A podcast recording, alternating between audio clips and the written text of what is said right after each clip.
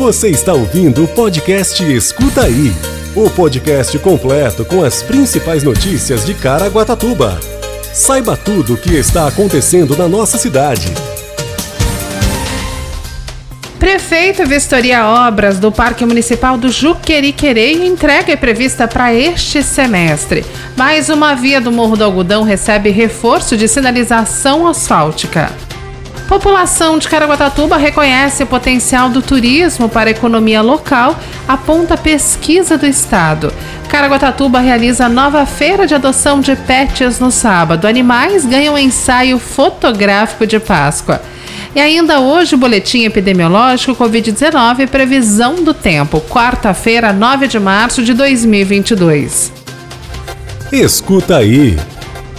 O prefeito de Caraguatatuba, Aguilar Júnior, visitou as obras do Parque Municipal do Juqueriquerê, localizado no Porto Novo, na região sul. A previsão é que ele seja entregue ainda neste semestre. O espaço vai contemplar um centro de educação ambiental, alojamento para pesquisadores com dois centros de estudo, um orquidário, um observatório e um deck. Também haverá espaço para caminhada e ciclovia que levam para uma área de contemplação do rio Juqueriquerê, que é o maior rio navegável da região. O prefeito Aguilar Júnior está empolgado com a obra e destaca que, além de ser muito importante do ponto de vista ambiental, focado para a educação, principalmente de crianças e jovens estudantes. Também vai servir de encontro para famílias que poderão fazer piqueniques nessa área integrada com o meio ambiente. As secretarias de Obras Públicas e Meio Ambiente reforçam que todas as licenças ambientais foram respeitadas. Escuta aí.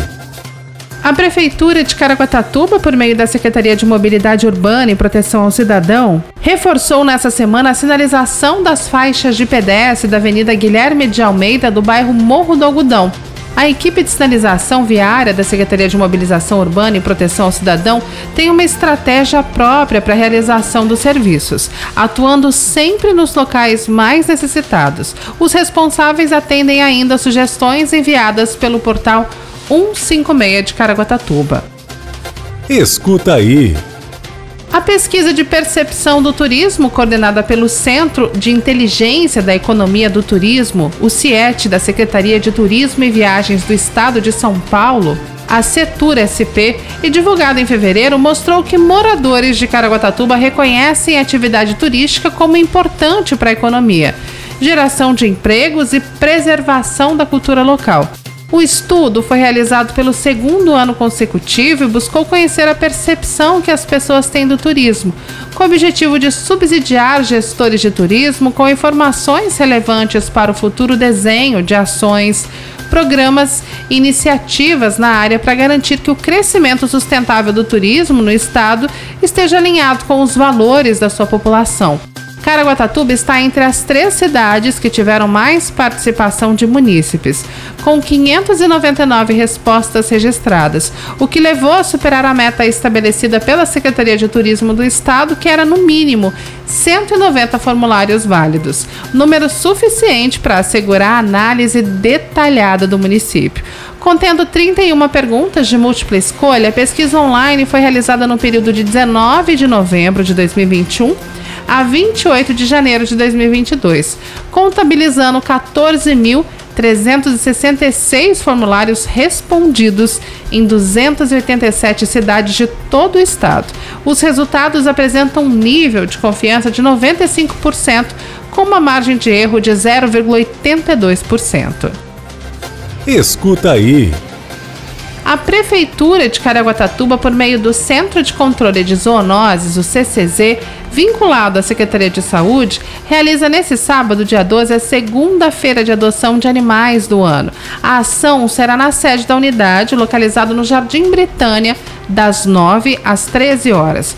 O Centro de Controle de Zoonoses vai disponibilizar 25 pets entre cães e gatos, filhotes e adultos, clinicamente saudáveis.